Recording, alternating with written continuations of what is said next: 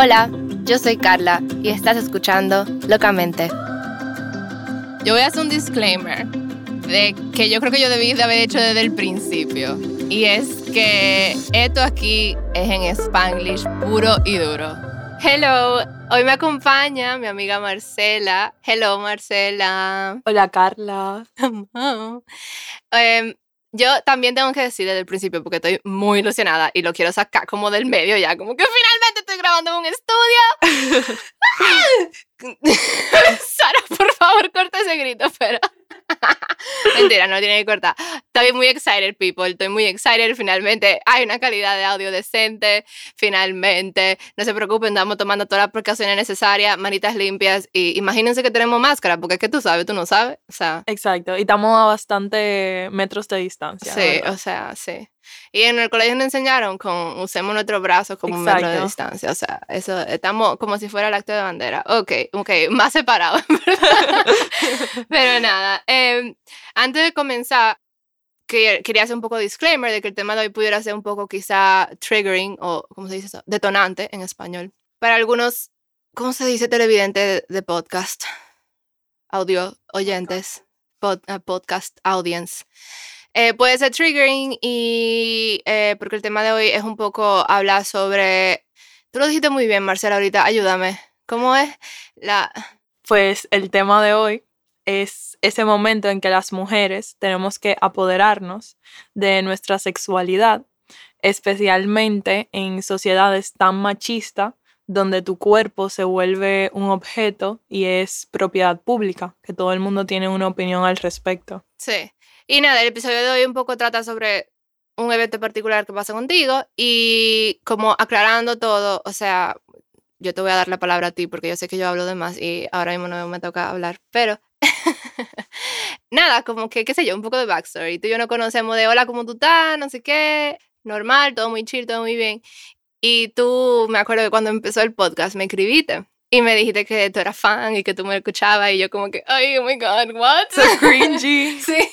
No, no, para, pero yo me sentí súper, o sea, obviamente me sentí bien, era como que, por favor, dime más. Pero al mismo tiempo era como que, la gente me escucha. pues sí, Carla, sí. La gente me escucha, esto de verdad está en la interweb, todo eso. y nada, como que teníamos muchísimo tiempo queriendo grabar esto, porque de verdad el mensaje de hoy me parece súper importante como yo decía antes, y ya vamos a entrar, yo sé que todo el mundo está ansioso por saber qué es lo que pasa. es muy importante eh, porque hay un movimiento social muy importante ahora mismo que es lo del Me Too. Yo sé que hay mucha gente que tiene como opiniones sobre el tema y que causa mucha controversia en el sentido de que mucha gente dice, ay, no, las mujeres se apoderan de eso y ahora todas las mujeres le ha pasado algo. Sí, quieren como justificar todas las cosas, pero... Sí yo honestamente nunca me he sentido identificada con ese movimiento. Es verdad, ¿por qué? Sí, es muy curioso, porque yo no soy una persona de víctima, o sea, y yo sé que el Me Too no quiere enfatizar lo que es una víctima, sino como traerla a la luz, exacto. Pero no sé si quizá por cosas ya más personales o por otras historias, yo no me siento representada con ese movimiento, al revés, siento que me expone mucho y yo personalmente algo que llevo muy privado, que lo puedo hablar contigo y lo puedo hablar con mis amigos, pero no es tan público así y yo te lo juro que yo admiro muchísimo a esas personas, pero no me comparo. O sea, yo entiendo que cada quien tiene un nivel de estrés que pasó por cual sea el trauma que hayan tenido y que lo expresan luego en un futuro de cierta manera yo me siento muy joven y quizá todavía es por eso, porque muchas de esas personas pues también ya han tenido que deal bastante con esos traumas.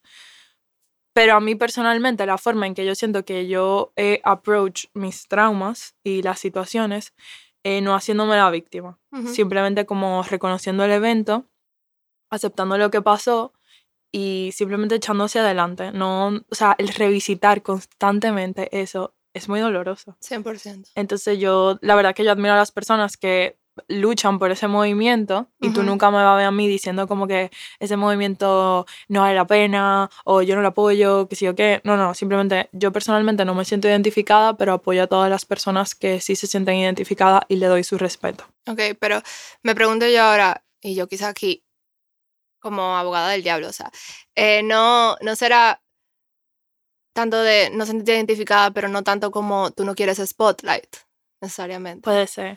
No quieres spotlight porque, honestamente, la gente piensa, o sea, el Me Too Movement, todo el que lo ve de la parte exterior te, te victimiza. o, esa es tu idea. Tu puede ser mi idea. Mi o lo que tú quieres rechazar. Pero yo creo que es verdad, porque mucha de la gente que tú, que tú ves que no ha pasado por una situación y que son parte del Me Too, tuve que ellos dicen como, ay, a tal persona le pasó tal cosa, o como esa mujer, y que... O sea, yo soy partidaria de que las mujeres, su cuerpo es su propiedad y hacen lo que ellas quieran con él, y que tú no la puedes juzgar por cómo se vistan, y que hay situaciones donde la mujer no tiene control y se, se pasan con ella, o sea, como abusan de ellas. Y lamentablemente hay que hacer algo al respecto. Simplemente mi situación particular yo la llevé de otra manera y quizá para mí también es tan como confuso verlo ahora porque lo mío fue hace mucho. Entonces... Ok, pues vamos a entrar ahí porque yo creo que todo el que está escuchando dice, pero ¿qué fue que pasó? Sí. Bueno, ¿qué fue lo que pasó? Pues te cuento. Yo a los 14 años era una persona que tenía muchas, muchas, muchos problemas dentro, pero problemas insignificantes. No, pero ¿qué tú quieres decir con problema, Marcia? O sea, gracias a Dios, yo soy una persona que siempre he tenido salud, siempre he tenido una familia que me apoya, tenía muy buenos amigos, pero yo no sé por qué a esa edad yo tenía como una crisis existencial donde yo no me sentía bien conmigo misma. y, y yo me obsesioné con que yo me quería suicidar, que no, no, estaba bien, que todo el mundo a mi alrededor me odiaba, que mis padres no me entendían, que yo no quería vivir aquí, yo que yo, o sea, te digo que yo aplicaba a eh, colegios fuera, o sea, de que boarding schools. Y hablaba con mis padres y que miren, por favor, déjenme irme, déjenme irme.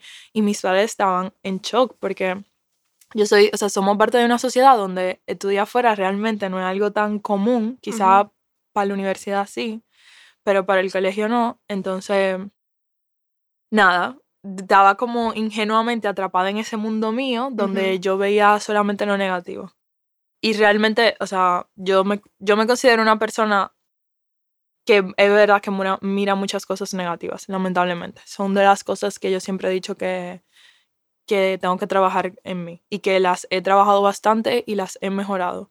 Y quizá he pasado de ser negativa a realista, pero en ese entonces era muy negativa.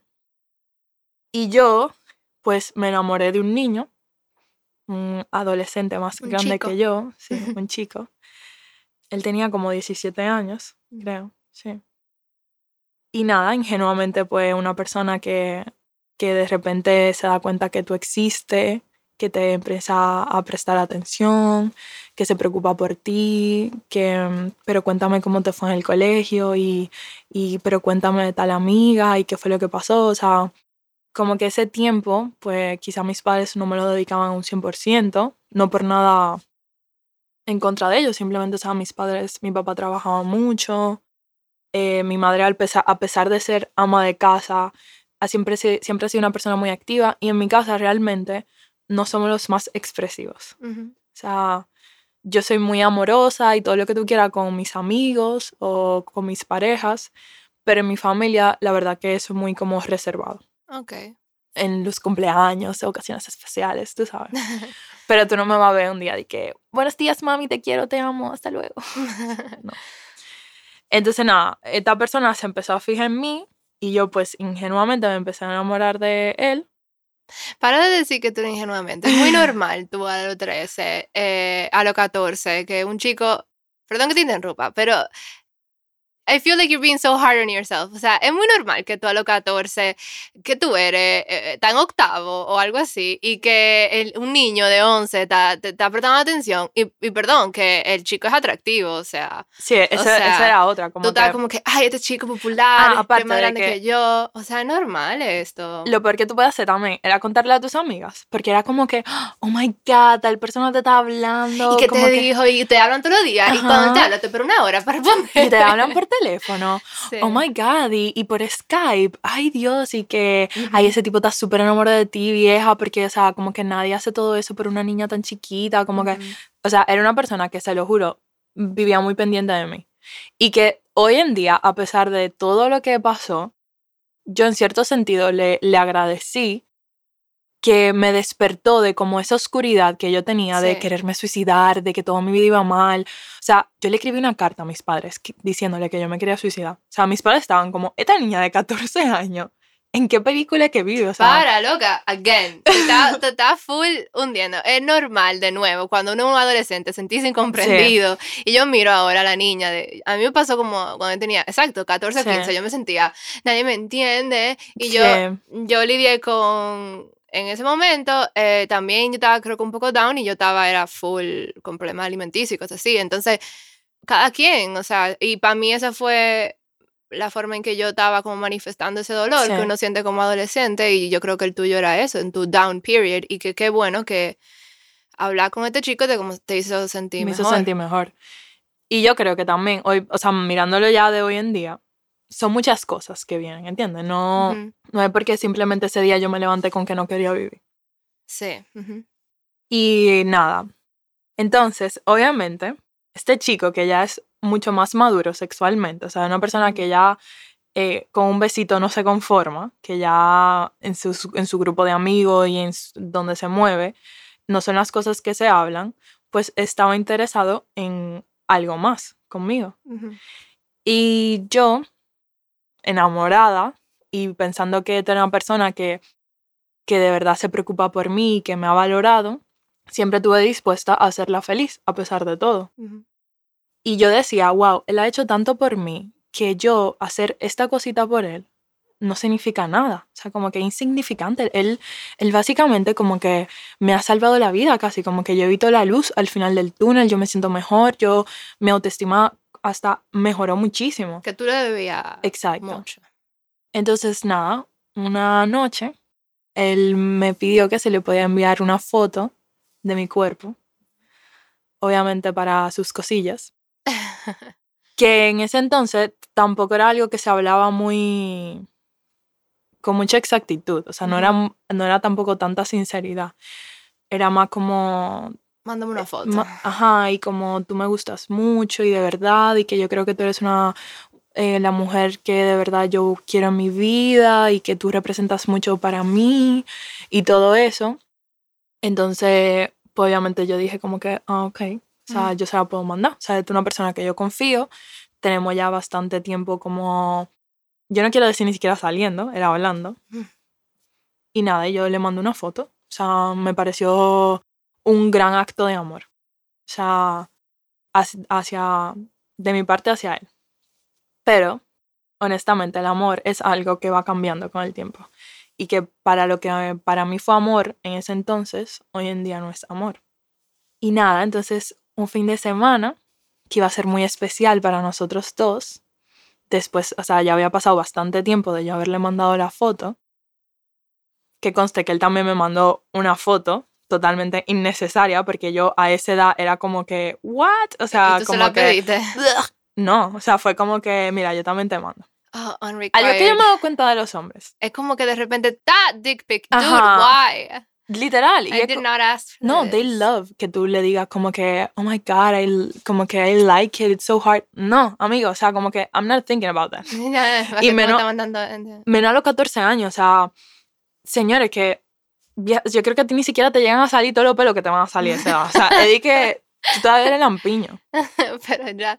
Y no, y no solo eso, o sea, a los 14 años, o sea, no muchas personas. Han desarrollado. No, y no muchas personas han, han, experimentado con sexualidad así, como para que de repente sí, como tú dijiste, hay mucho que se, se, se, se queda sin decir, como que te está pidiendo una foto, pero tú ni en tu mente no estás necesariamente pensando que pasas cosillas. Uno es muy ingenuo a esa edad, tú sabes. No, pero mira como por amor, o sea. Sí, es como que él quiere esta foto para verme. Exacto. Cuando está pensando en mí. Exacto. y que de repente te manden como que una foto, una foto de su nepe y tú estás como que. Eh, ¿Y qué yo hago con esto? claro, porque uno es muy ingenuo, como que en esa edad uno está como que, ok, I mean, gracias. Y yo creo que uno incluso se da cuenta que las cosas están mal porque yo le contaba mucho a mis amigas y esas cosas yo no se las contaba. Claro, cuando uno siente vergüencita. Exacto, las mm. cosas no están yendo bien. Entonces, nada, un fin de semana que se suponía que era, iba, a ser, iba a ser muy especial para nosotros ¿Cómo todos. cuánto tiempo había pasado? Yo para ubicarme un poco mejor, perdón. ¿Cuánto tiempo había pasado más o menos entre que tú le mandamos la foto y este fin de semana que ustedes iban a Ah, juntar? wait, que conste. Que yo me acuerdo, incluso, que yo estaba tan mal psicológicamente antes de conocerlo a él, que yo fui una convivencia en el colegio Ah, y hasta los profesores se sentaron a hablar conmigo. Pues se daban cuenta. porque que se daban cuenta, ¿entiendes? Como que, y yo te lo juro que quisiera hoy en día como entender mi mente de ese entonces, Ujú. pero simplemente las cosas pasaron así por algo. Y, y si pasaron así fue porque esto que pasó con este chico tenía que de alguna manera u otra pasar. Quizás si yo no hubiese estado con el autoestima o como sintiéndome tan baja, me hubiese dado un poquito más de valor a la hora de que él me pidiera la foto.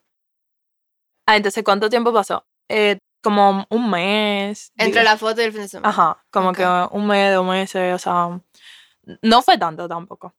Pero sí pasó como que un buen tiempo, porque te digo que no era algo que yo tenía como en mi mente, yo todavía estaba como en mi honeymoon de, ay sí, que yo y este tipo, o sea, como que... Porque tú te habías abierto, o sea, tú habías sido bastante Sí. vulnerable y cuando uno toma ese paso vulnerable, uno piensa que la otra persona también está ahí con uno. Y bueno, entonces ese fin de semana se suponía que nos íbamos a ver, pero mis padres quisieron que yo me fuera con ellos a la playa. Last minute. Last minute. O sea, di que no, tú te tienes que ir con nosotros. Y yo de verdad que me sentí súper mal. Claro, estaba cock su- blocking. Ajá. Literal. Mom, dad, please. Eh, no me entienden. Ajá, entonces eran esos mismos sentimientos de como que ellos no me fucking entienden, pero este tipo sí me entiende, como que... Y él estaba como que no worries, como que it's gonna be fine, Ujú. Todo bien. todo bien. Eso fue el viernes. Y yo me acuerdo que creo que fue el sábado en la mañana o el, el viernes en la tarde.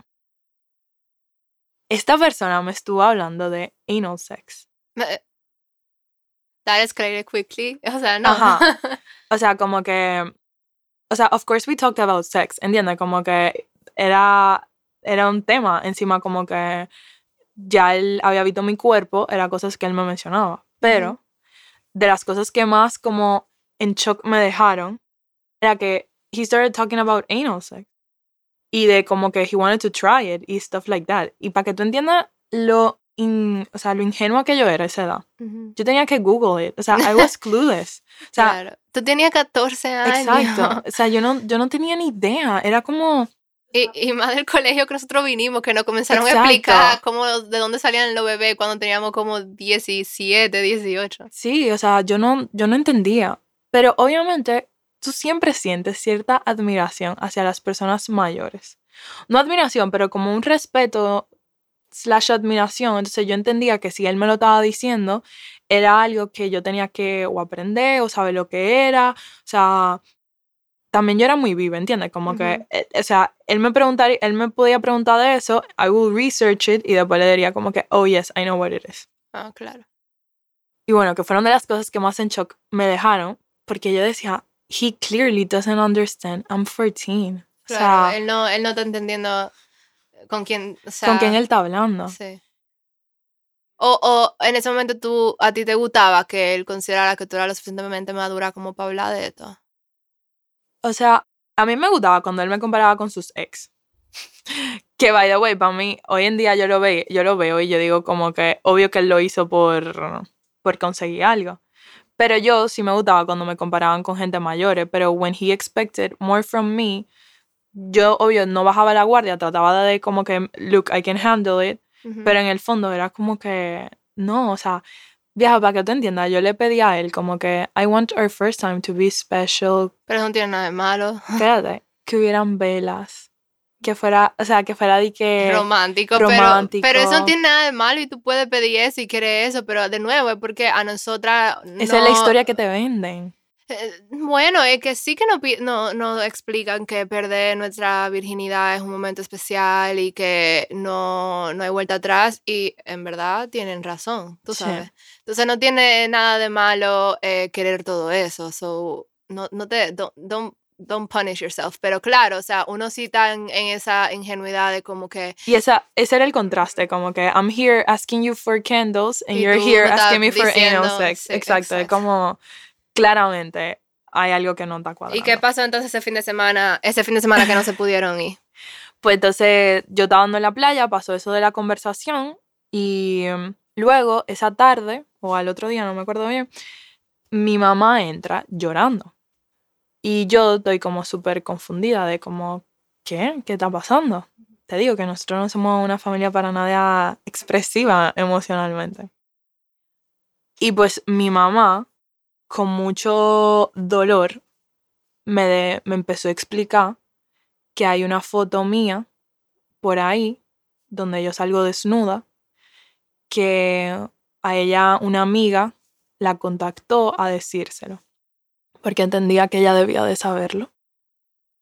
Entonces, aquí lo primero, que yo, siento que la gente, cuando luego se enteró de todo esto, como que no me entendía. O sea, mi cuerpo acaba de ser regado completamente por toda República Dominicana, Estados Unidos, a sabrá dónde. Pero encima yo me tengo que enterar por la noticia por mi mamá. O sea, yo no sabía si sentí vergüenza, miedo, decepción, desamor. O sea, era como este mix de emociones que yo todavía no podía ni procesar porque yo era una carajita de 14 años que yo entendí como que, ay, pero él me ama y yo le envié la foto y él me prometió y me dijo que la borró y me lo juró y, y todo eso, y él me ama, y él me dice que me quiere y que, y que él no va a dejar que nadie nunca me haga daño, ¿cómo puede ser que él me haga daño? O sea, ¿cómo puede ser que él hizo eso? Entonces también fue una situación muy tensa, porque él ve a mis, o sea, él ve a mi mamá llorar. Claro. Trata de explicármelo. Ella trata de como que, de que yo le explicara qué fue lo que pasó, de quién es el responsable, quiénes son sus padres. Luego buscar a mi papá, tratar de explicárselo a mi papá. Oh, shit. O sea, un hombre, o sea, no mayor, pero que ya hoy en día va a cumplir 60 años. Es como, claramente no es una persona de hoy en día. Y aún así, siendo una persona de hoy en día, es un padre y su hija y acaba de ser expuesta. Y mi papá es una persona muy racional. Entonces era como, esto acaba de pasar, pero esto es tu culpa también. O sea, tú tienes que entender que tú no puedes hacer esto. Y mis padres estaban desesperados, o sea, como que ellos no sabían cómo manejar la situación, ellos estaban tratando de hablar conmigo, tratando de que yo les explicara. Em, por otro lado, estaba la amiga de mi mamá escribiéndole, como que tratando de ayudarla, qué fue lo que pasó.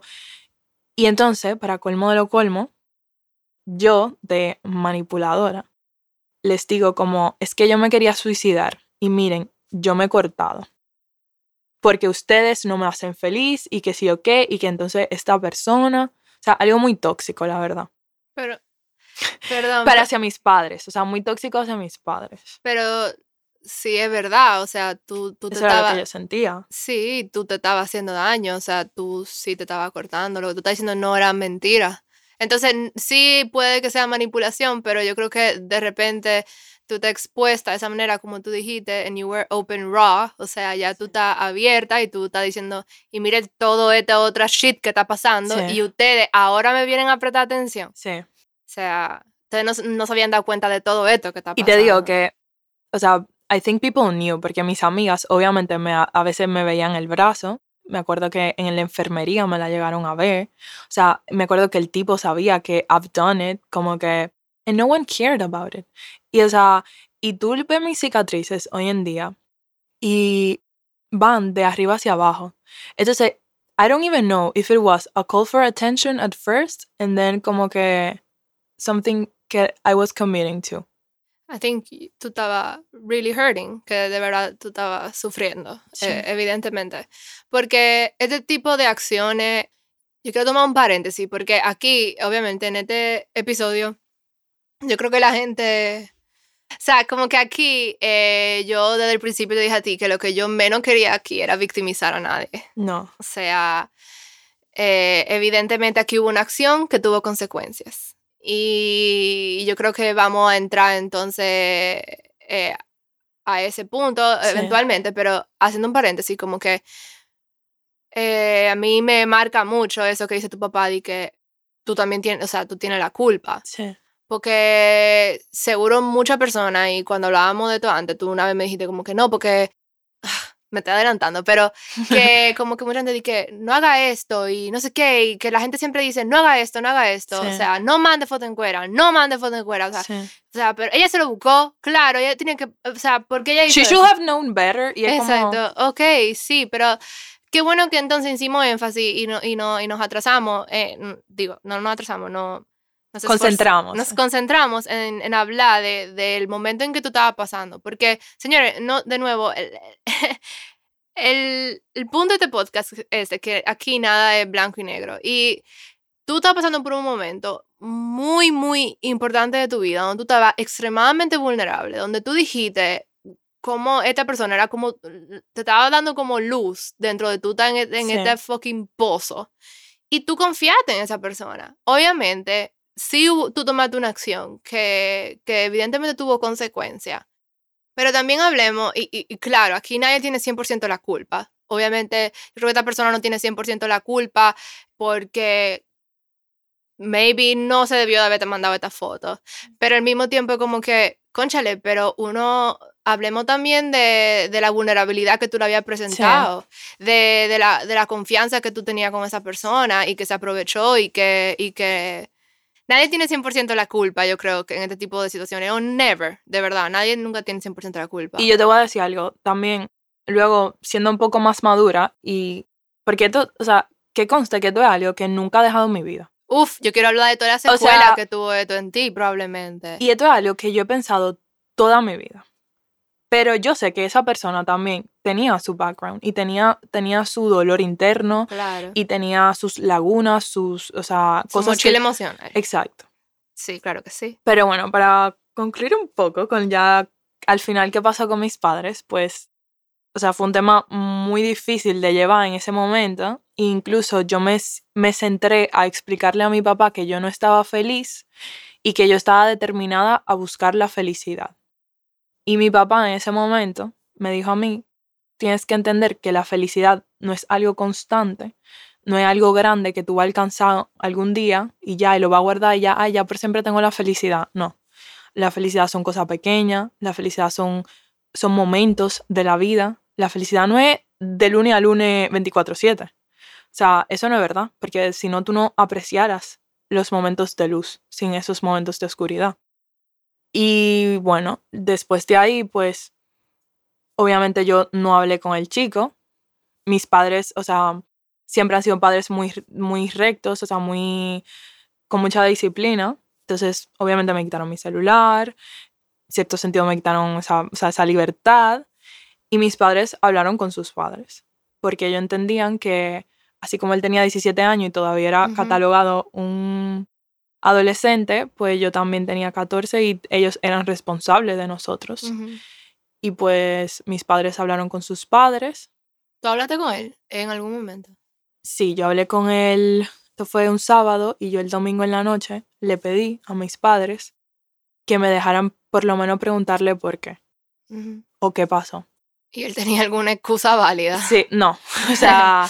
claro que no. Que también luego cuando uno crece, yo hoy en día yo, todavía no estoy segura de lo que pasó.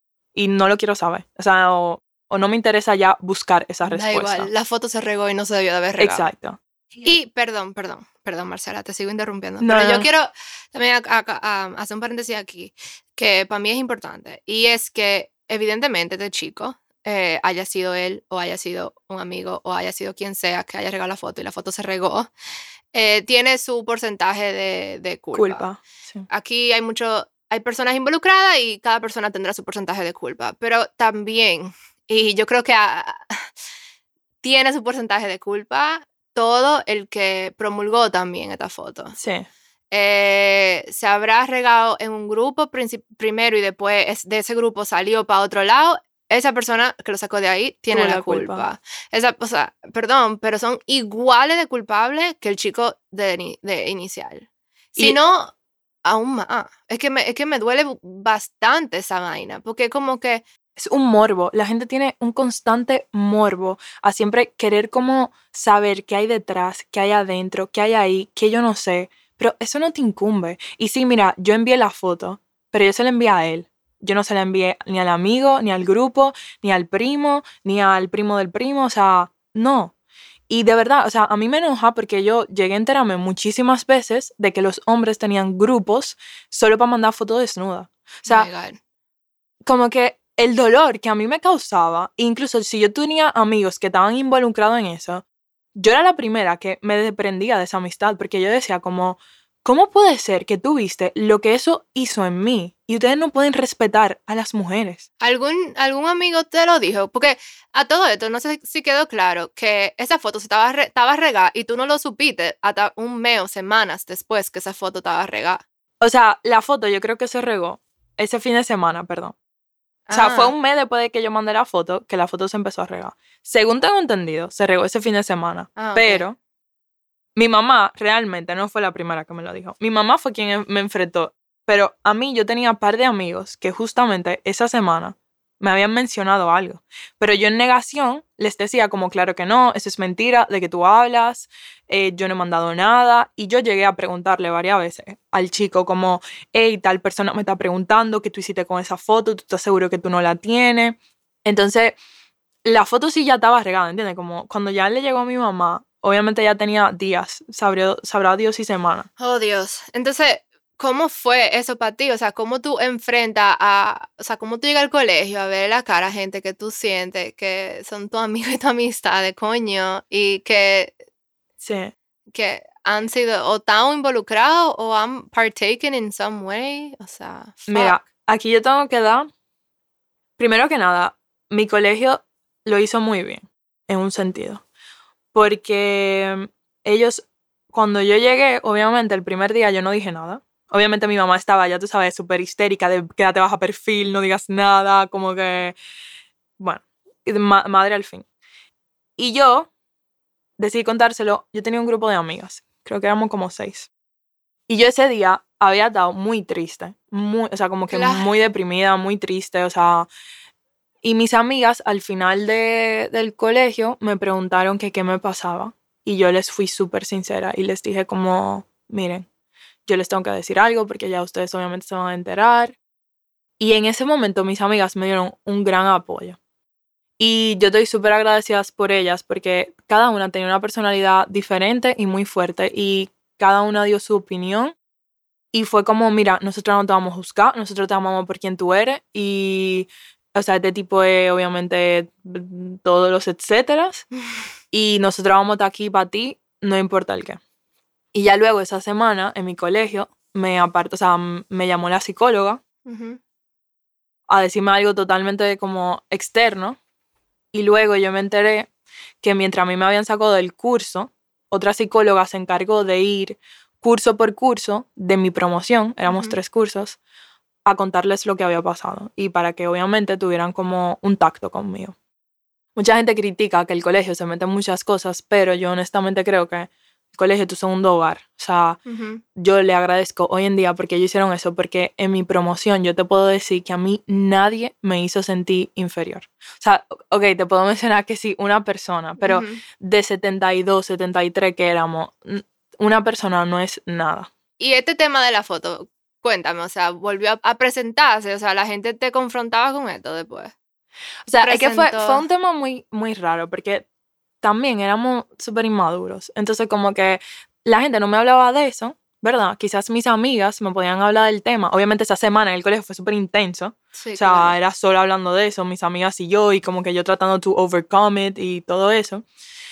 Y yo yendo al psicólogo, porque mis padres también lo primero que hicieron fue llevarme a un psicólogo, porque obviamente entendían que ya esto se le iba de las manos y que esto iba a tener... Muchas secuelas. Sí. Claro. Entonces en ese momento yo estaba en noveno las cosas estaban yendo normal, ¿entiendes? Como que nadie nunca me confrontó ni nada de eso, o sea, quizá personas particulares me decían como que yo te entiendo, no te preocupes, como que no te juzgamos. Ahora, lo que cada quien dijera a las espaldas mías, pues habrán dicho de todo. Pero a mí el que me quiera decir algo que me lo diga en la cara, si no, yo no, me desentiendo con lo que sea que haya allí. Mejor así, porque dime, uno no puede vivir su vida asumiendo lo que la gente Pero obviamente, eso me trajo muchísimas consecuencias. O sea, yo me tuve que ganar de nuevo toda la confianza de mis padres. Yo me acuerdo que a mí me quitaban el celular todas las noches hasta que yo me gradué del colegio. O sea, esto fue en noveno y yo creo que todavía, sí, o sea, hasta que yo me gradué del colegio, yo llevaba el celular al cuarto de mis padres a las 8 o 9 de la noche cuando ya yo me iba a la cama. Porque yo en un sentido, pues, ante sus ojos, como que yo perdí ese derecho de privacidad y ese derecho de... Y no era que obviamente si yo iba a hacer algo no lo iba a hacer de noche, o sea, el que quiera hacer algo lo hace de día o de noche. Pero mis padres también, para sentir como cierta tranquilidad, pues lo hacían. Y justo una semana después de que pasó lo de la foto, yo fui a uno de mis padres y ellos me dijeron, nosotros, mi mamá particularmente, me decía, yo no te veo como arrepentida, yo no te veo como como que yo no te veo, básicamente ella me decía, yo no te veo arrastrándote por el piso. Pero ¿cómo tiene que la gente? Eso es muy difícil. Cada quien reacciona como... Y yo se lo decía. Y podemos hacer énfasis en el hecho de que al iniciar noveno, yo era esta deprimida, que no sabía, que no quería su vida, que no sabía lo que estaba pasando, y ya estamos terminando el primer semestre de noveno y yo, cuando pasó lo de la foto, en mi cabeza, mi cabeza hizo clic. Dijo, tú de esta no te vas a morir. ¿Tú crees que, te, que porque ahora todo el mundo te ve todo desnuda, tú te vas a dejar coger de pendeja? No. Como que... Fue tu fight or flight. O sea, y tú lo que decidiste fue fight. y te empoderaste. Y, y de ahí en adelante, mi mamá me decía eso. O sea, yo me acuerdo, una semana justa mi mamá decía, yo no tengo como arrepentida. Yo le decía, mami, es que esto no me va a matar. O sea, yo ya di la cara en el colegio, ya todo el mundo, o sea, me vio como me tenía que ver. ¿Qué yo voy a hacer ahora? Sentíme menos. Todo el mundo tiene partes del cuerpo. Wow. O sea, es verdad. Lo que pasa es que otros la quieren, o sea, te quieren sentir, hace sentir como un objeto, hace sentir menos, pero al revés. Yo estoy siendo la persona mayor. Yo reconocí mi error.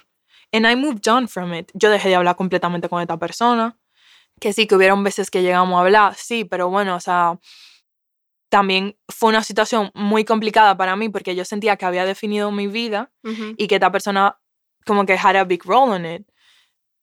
Y bueno, luego según fueron pasando los años, te digo, fue ganarme la confianza de mis padres.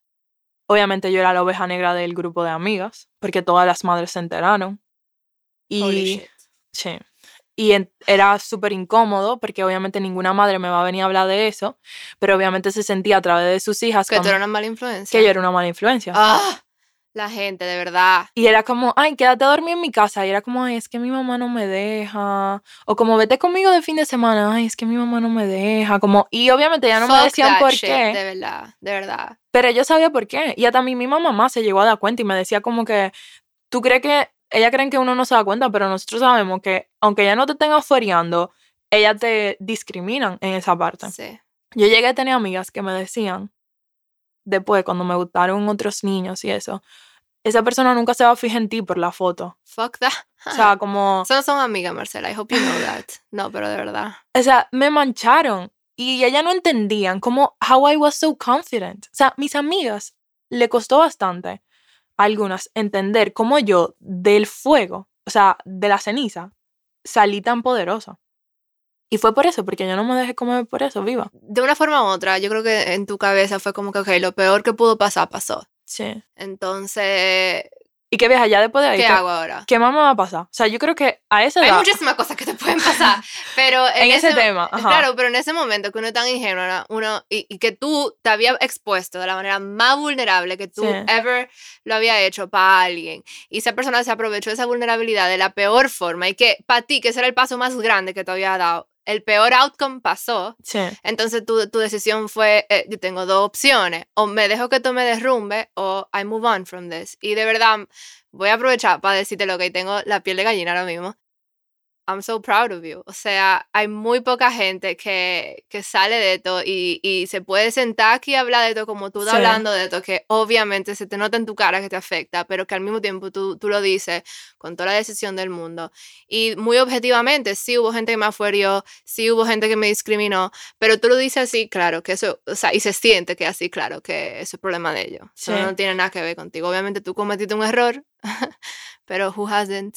Y, y tú no dejaste que eso te definiera, o sea. Y te digo que yo tuve mucho conflicto, la gente me juzgó también bastante por el hecho de que no se veía como que yo me arrepentía. O sea, ¿Qué yo tengo que hacer, de verdad? Arrastrarme por el piso para que tú entiendas que esto fue un error que yo cometí. Y es que tú no le tienes que pedir perdón a nadie. No, no. Y, ¿Tú sentiste que tú tenías que pedirle perdón a alguien?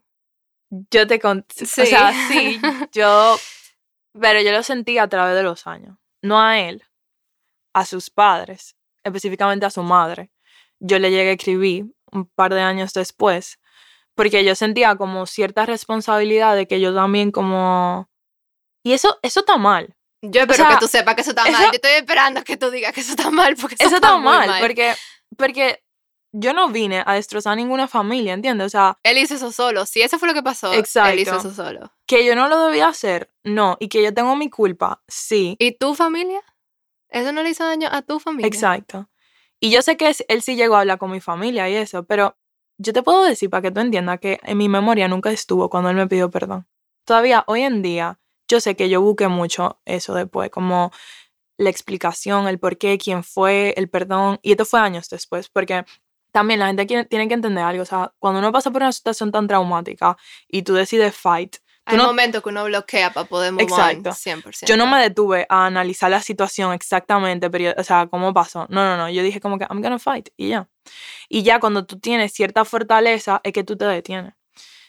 Y todavía, o sea, tía, yo como que salía con tipos o como conocía a alguien y siempre era como que, ah, tú eres a Marcela Victoria o como, ah, Marcela Victoria, como obviamente, I, knew de dónde tú me conoces porque yo no salgo, o sea, yo no soy una persona... Claro, pues te tenían tan estrictos en tu casa Exacto. que si alguien sabía tu nombre, tú sentías que era por eso. Era por eso, 100%. Yo no puedo creer que hay gente que te sacaba eso en cara. Sí, o sea, yo llegué a salir, o sea, no a salir, pero yo llegué como a conocer tipos que me decían de que yo tengo la foto todavía, así, a mi cara, así, o sea, plain white. es que de verdad, other people's children, I don't understand. O sea, aquí no es solo este chico que está haciendo algo mal, es como estamos criando. La sociedad completa que se le ha como amamantado esta necesidad de los hombres constantemente tener que ver y saciarse del cuerpo de una mujer.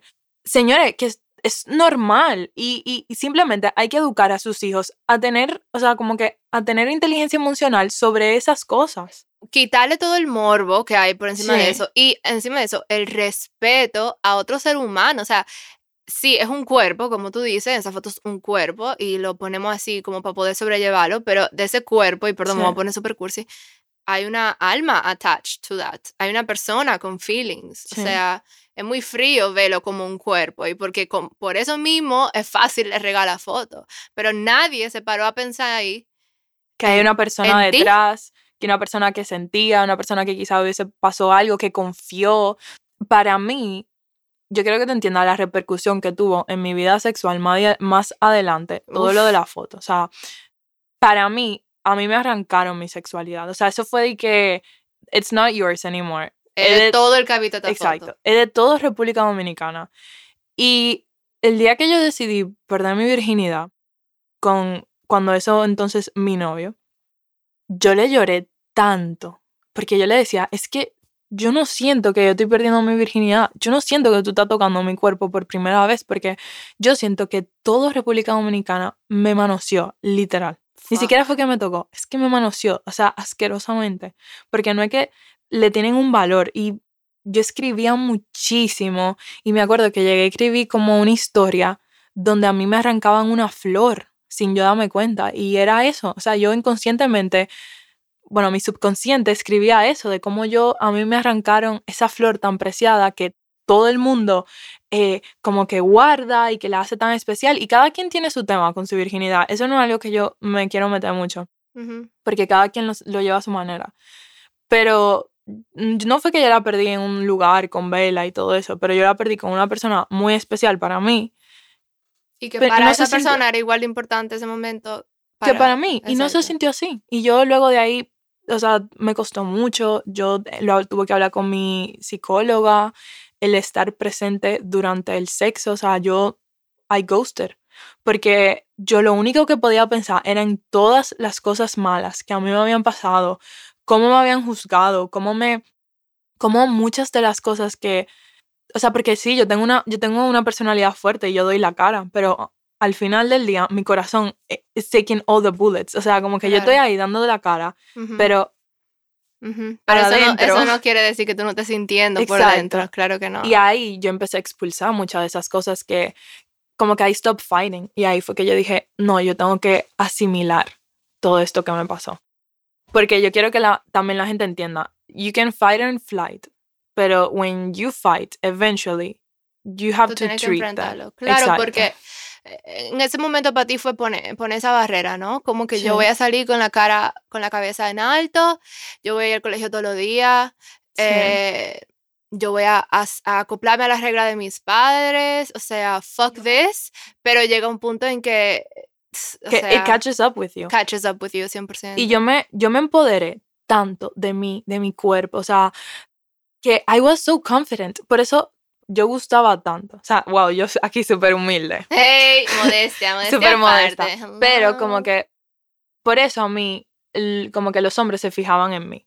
O se fijaban primordialmente en eso. Que yo, I was too confident en mi cuerpo. Y cuando una persona quizá o a una niña más joven que yo le daba miedo ciertas cosas o le daba como pavor de hablar de un tema, pues a mí no, porque yo a los 14 años lo tuve que hacer sí o sí. Tú tuviste que crecer de un día para otro. Sí. Y, y, por eso yo no era tan inmadura en ese tema. Y había muchas niñas en esa edad que tú no le podías ni mencionar el tema.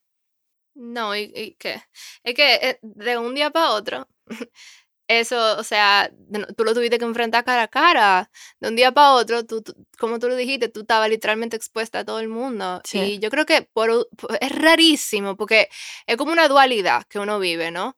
De tener esta barrera full, sí. pero al mismo tiempo... Eh, está full abierta, ¿no? Como tú acabas de decir, como yo era muy abierta a este tema, porque ya a mí me lo habían quitado, o sea, no me quedaba de otra. Y también, it's a healing process. Y yo me doy cuenta que yo soy el tipo de persona que I heal hablando de las cosas. Que la gente, el que me quiere entender, que me entienda, pero y yo no me estoy explicando, pero a mí si tú me querías venir a preguntar como, hey, ¿qué fue lo que pasó con la foto? ¿Cómo fue? Como que cómo tú te sentiste y tú sientes que ya como que you've overcome it. Porque overcame it, o como se diga. O sea, te estoy diciendo que esto fue noveno. I had to spend all high school living with this. O sea, esto fue hace casi 10 años, para aclarar. Sí. Bueno, justo 10 años, porque cumplió 24 en dos semanas. ¿Y tú sientes que es esto algo que, algo que tú has superado, como te acabas de decir? Sí. Es algo que me marcó. No quiero decir que me define, porque yo me defino por muchas otras cosas, pero definitivamente fue algo que marcó mi vida. Y que es un antes y un después. Es un antes y un después que yo me levantaba y pensaba en eso todos los días durante años, años de mi vida. Yo no podía, o sea, and I got so triggered por muchísimas cosas, por gente relacionada con él, por el mismo tema, o sea, como que yo no dejaba que la gente hablara como que de fotos o videos o lo que sea delante de mí, como que ahí, no, yo entendía que la gente también tenía que respetar eso de mí. Y yo duré mucho tiempo, que te lo juro que yo pensaba en eso todos los días. Y también por eso yo quise siempre como escapar en un sentido de República Dominicana, porque para mí era un constante reminder. Y hoy yo vuelvo, o sea, yo duré cinco años viviendo fuera y por fin ya he vuelto. Y yo te puedo decir que ya yo no me levanto como pensando en eso, ni con miedo de si yo me lo encuentro en la calle, ni con miedo de si me encuentro a los amigos, de que quizá me ponga nerviosa, it's normal. It was a trauma. Claro, y hay cosas que como tú dices te van a detonar por ejemplo, tú me dijiste que a ti te da como si fuera mini PTSD. Cada vez que mis padres me dicen, Marcela, ven acá, que tenemos que hablar contigo, o si yo estoy sola con mis padres en una habitación o en el carro a veces, como que todavía hoy en día como que me pone muy nerviosa, o sea, y yo pienso de que, ay, Dios mío, una foto. Y yo como que, qué maldita foto, tú no mandas ninguna foto. No existe otra foto, o sea, como... Que, que tú, que, tu, tu mente se va ahí en el peor momento, claro. Sí. Eh, es, muy duro y de nuevo, tu historia para mí es tan poderosa porque habla de la resiliencia, Marce. O sea, si, si alguien ha podido mantener su cabeza y en alto y mantenerse a flote, aun cuando, como tú dices, le arrebataron tanto. Y yo, un gran ejemplo de eso. Y yo quiero que la gente sepa que en ese momento tan horrible de mi vida, yo encontré quién yo era. Porque yo tuve que pelear o sea, o bueno, como salí de ahí. Y yo después de eso sentí tanta admiración por mí. Wow. Me, o sea, como que, no sé, simplemente fue como que, wow, I'm that person que cometió un error, salió de ahí y todo el mundo la admira. O sea, mis amigas me decían como que, wow, ¿cómo tú lo hiciste? O como, ¿cómo tú no te dejas caer? ¿Cómo Sí, of course hay momentos donde a mí me duele y todo eso, pero la gran mayoría no fue así. Y yo dejé todo eso atrás de cortarme, yo dejé todo eso atrás de, de sentir que yo no quería vivir. ¿Tú te arrepientes de eso? Yo no me arrepiento porque me hizo quien yo soy. Si los eventos tuvieran que ocurrir de otra manera, obvio yo quisiera que pasaran de otra manera, pero de que yo necesitaba ese latigazo en mi vida, en ese momento, yo lo necesitaba. Y yo creo que todo el mundo le llega un latigazo en su vida eventualmente. Y cada quien, algunos lo pasamos más jóvenes, algunos lo pasamos más viejos o todavía más jóvenes que yo. Pero yo necesitaba ese latigazo. Y yo he pasado un mal latigazo. Pero ese precisamente fue que me hizo Marcela Victoria. O sea, para que tú entiendas, yo dejé de usar mi apellido. Como, o sea, yo todavía tengo mi apellido, pero tú me preguntabas cómo yo me llamaba y yo me sentía identificada como Marcela Victoria porque yo salí victoriosa de ahí. O sea, sí, yo, yo salí siendo otra persona y, y el chico con el que pasó siguió su vida y su vida tomó un camino, pero la mía tomó uno completamente distinto y tú no sabes lo empoderada que a mí me hacía sentir el hecho de que toda la gente de, que me conocía pensaba que yo iba a ser una fracasada o que yo iba a ser que no me iba a graduar o que me iba a, o sea, que me iba a ir mal en la vida, que que esto te iba a definir. Que esto me iba a definir, que o sea, y no fue así. Yo le he demostrado a todo el mundo y la gente me ve en la calle y se queda como que, wow, o sea, como que esta de verdad no es la niña que estaba en high school. Y, yo quiero decir algo, principalmente por algo que tú decías antes, eh, que en un momento dijiste que tú tenías amigas que te dijeron, fulano no te va a querer por lo de la foto. A esas personas, a esas personas, yo quiero decirle que evidentemente fulano no te va a querer si tú no te quieres si el fulano no te va a querer, si lo de la foto te afecta, fulano no va a querer a alguien o va a tratar mal a alguien que deja que se cree una mierda. O sea, si tú, si tú te crees una mierda, entonces la gente que te va a buscar es la gente que quiere tener a una mierda y tratarte como una mierda. O sea, me estoy explicando muy mal. Pero no se tiene que amar. O sea, tú vas a encontrar a alguien y evidentemente va a haber algún tipo que te va a respetar por muchísimo más y que va a ver lo que yo estoy viendo aquí, lo que los podcast oyentes están escuchando aquí, que una chica empoderada que se quiere y que pudo salir de uno de los momentos más vulnerables y más traumáticos que puede tener una persona. Entonces, si es algo de admirar, entonces yo creo que eso dice más que la foto debería, ¿no? Sí. Y que una chica te diga eso, una amiga, entre comillas, eh, te habla más sobre lo que ella piensa de ella. O sea, y la sociedad, porque ella lo que absorbía... obviamente la sociedad, la sociedad lo que nos cría a nosotros. Ella lo que absorbía era como, esta persona es muy superficial, le importaba mucho su imagen. No, esta persona es menos por haber mandado esta foto. No, pero eh, ella decían como los chicos que me gustaban, que yo no le ah. iba a gustar, ella, se, ella decían como, no, esa persona, o sea, lo que yo interpretaba dentro de mí era como, esta persona es superficial, le importa su imagen y claramente tú eres mala imagen. O sea, tú... Ah, tú la oveja negra. Exacto, tú no puedes estar al lado de esta persona porque tú no, tú no estás clear, o sea, tú estás súper manchada. Mm. Y algo que yo le contaba a Carla era que, mm, que me ayudó un montón, era que yo escribía mucho. Yo siempre he sido muy, muy de expresar mis sentimientos con palabras y letras. Y yo ya de por sí tenía un journal que yo empecé a guardar, o sea, empecé a usar. Y yo, así sean fotos, lo que sea, yo lo, lo pegaba ahí, yo pintaba. Y yo, cuando decidimos hacer el podcast, decidí revisitar ese journal. Y me di cuenta que una vez veces equivoca el amor. Y yo estaba completamente enamorada de esta persona, o sea, o bueno, de la idea que era esta persona. Y de que él fue mi salvación, y de que él me hizo sentir bien, y de que él se fijó en mí. O sea, y yo leí las cartas que yo le escribí a él, y yo era muy buena, o sea, yo nunca lo, o sea, yo lo culpaba, pero yo decía que, que hubo un malentendido, que la gente no lo conocía como yo lo conocía, que él y yo teníamos un bond diferente. Y yo te voy a decir algo, hoy en día yo he aprendido que tú nunca terminas de conocer a una persona. 100%. O sea, para nada. Y lamentablemente yo confundí en ese momento lo que sea que estaba pasando con él, o sea, ese interés que él tenía él por mí, de sacarme algo, yo lo confundí con amor.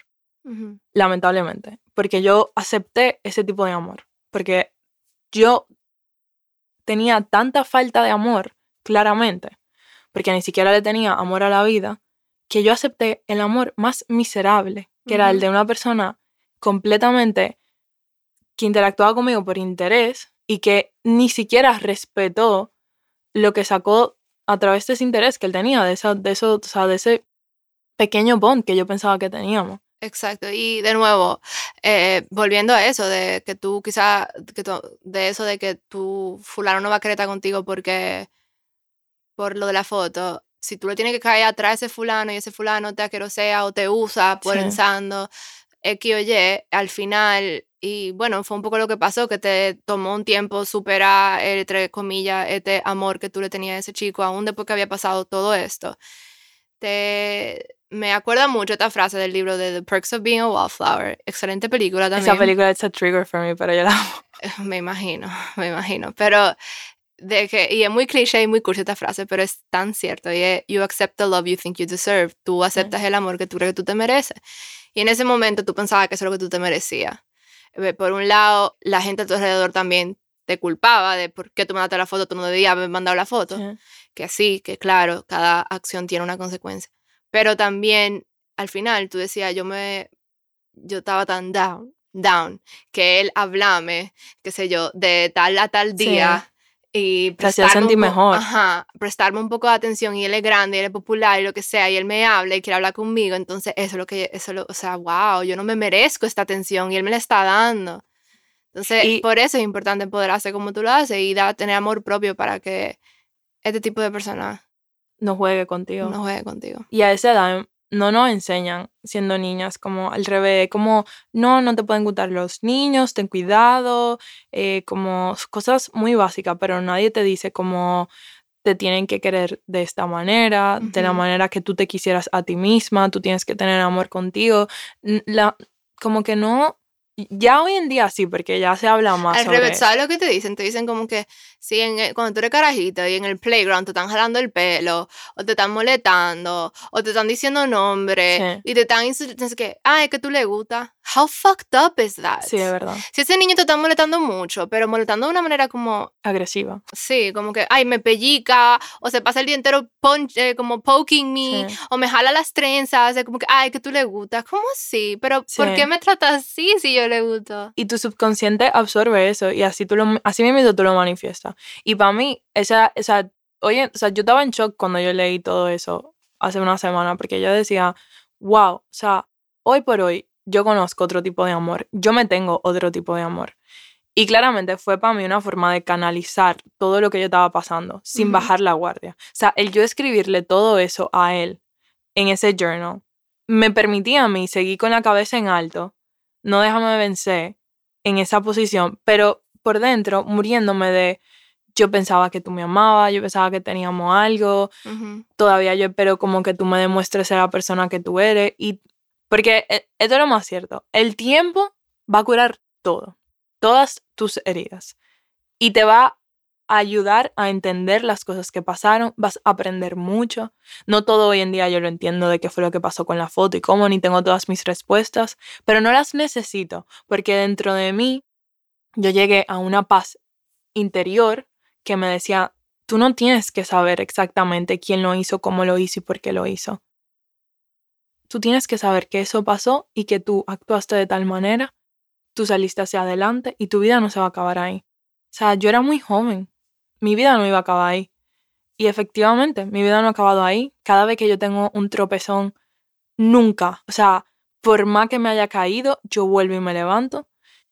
Y eh, me acuerdo que hace poco, con tu hermano, le estaba contando de algo que estaba pasando en mi vida y que tu hermano y yo no éramos mejores amigos en el colegio, o sea, éramos como conocidos, o sea, estábamos en el mismo curso, no nos llevábamos mal, eh, en juntadera podíamos hablar, pero no era como la persona más cercana a mí, ni sabía qué estaba pasando en mi vida, ni nada de eso.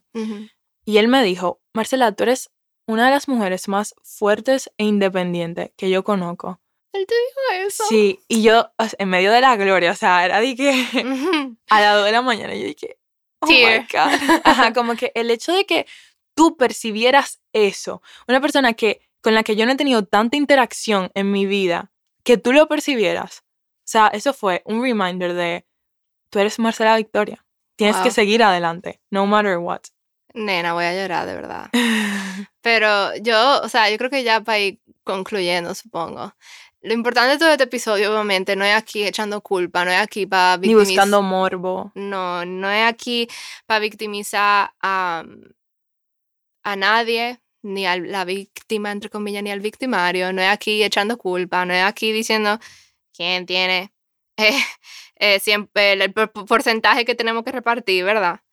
Pero yo creo más como que aquí vinimos a hablar de lo que es vulnerabilidad. Sí, sexualidad. Confianza que podemos dar, pero yo creo que eso está muy, muy atado a eso de la vulnerabilidad, y de cómo sobrepasar y cómo crecer con vaina, con lo que tú decías, latigazo o los golpes que nos van a dar la vida, de cómo salir para adelante. Yo creo que muchas veces es eso, como que nada, tu cabeza en alto como, y decidí, como tú decidiste, esto no me va a matar a mí, esto pasó, I'm moving on from this. Sí, y con mi familia, o sea, mi familia se dio cuenta de cómo yo eventualmente llevé las cosas.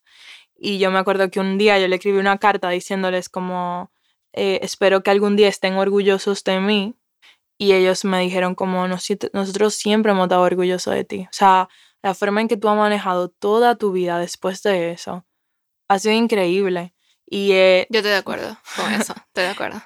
y yo, por más, o sea, por más situación traumática que fue, yo seguí echando para adelante. Yo me seguía enamorando, yo seguía dándole chance a los hombres, yo seguía, o sea, yo no taché eso de mi vida. pero que es válido, que hay muchas personas que eso le puede afectar. Y sí, pero cada quien lo maneja a su manera y yo lo manejé así. O sea, eventualmente, me alcanzó. Y te diste tus tropezones porque así también saliste con gente que te sacaba eso en cara y que probablemente ahora uno dice, yo no ni debí, ni debí de haberle dado ni un segundo de mi tiempo a esa persona. Y que me, me hizo darme cuenta de tantas cosas que yo luego vi que mis amigos se empezaron a dar cuenta cuando ya entraron en la universidad. De, de, lo superficial que puede ser la gente, lo mala que pueden ser.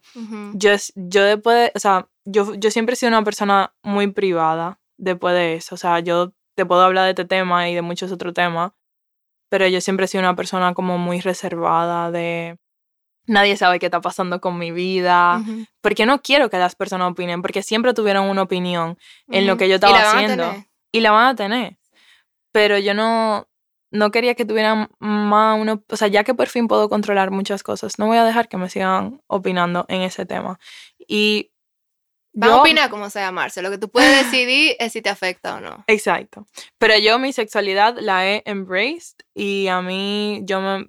Nadie, no one is bringing me down because of that. Qué bueno, qué bueno. Yo creo que eso es como mujeres algo que tenemos que acordarnos siempre, que por más que nos vean como un objeto, por más que al final eh, nos sexualicen al punto en donde se olvidan que del cuerpo hay o sea, dentro del cuerpo hay una persona. Sí, hay, sentimientos. sí, nosotras somos al final eh, la que tenemos puro control sobre nuestra sexualidad. Y muchas veces sentimos que, que nos, las, nos la quitan y, y, muchas veces hay abuso. Obviamente no es quitando, no, no, no es disminuyendo eso, pero yo creo que es ahí donde nos empoderamos, cuando nos acordamos que the person que al final del día tiene control sobre eso somos nosotras y ese control no lo damos nosotras. Sí.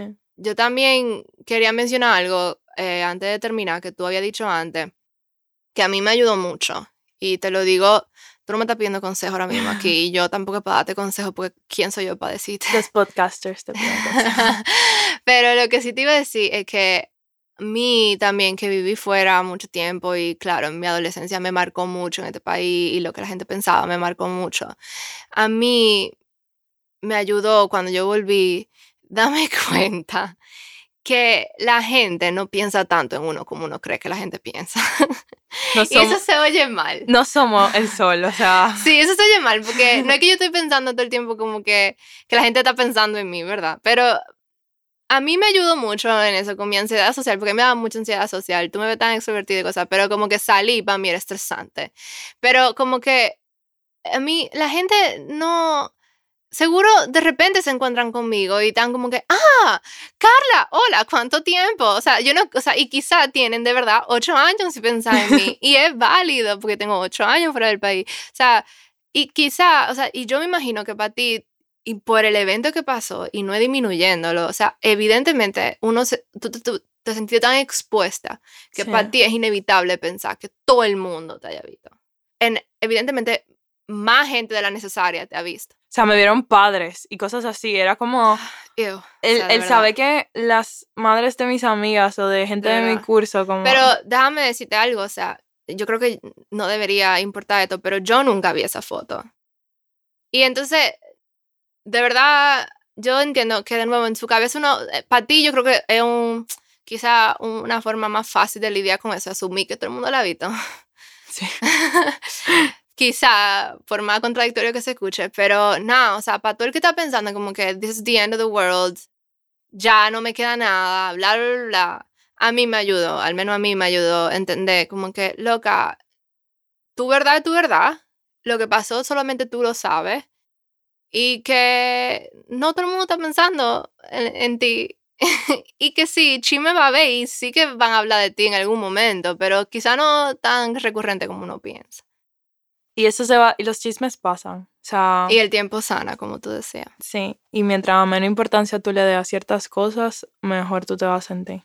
Sí, exacto. Yo creo que uno decide en qué invertir tiempo. Sí. Y definitivamente tú lo que decidiste fue invertirle tiempo a, a sanarte y a salir victoriosa. Sí. Love that. I fucking love that. Y yo creo que así se debería llamar el episodio. Victoriosa. Pero nada, Marce, de verdad, gracias por acompañarme no, y por gracias compartir tu historia. You don't know how much this means to me, de verdad. Gracias.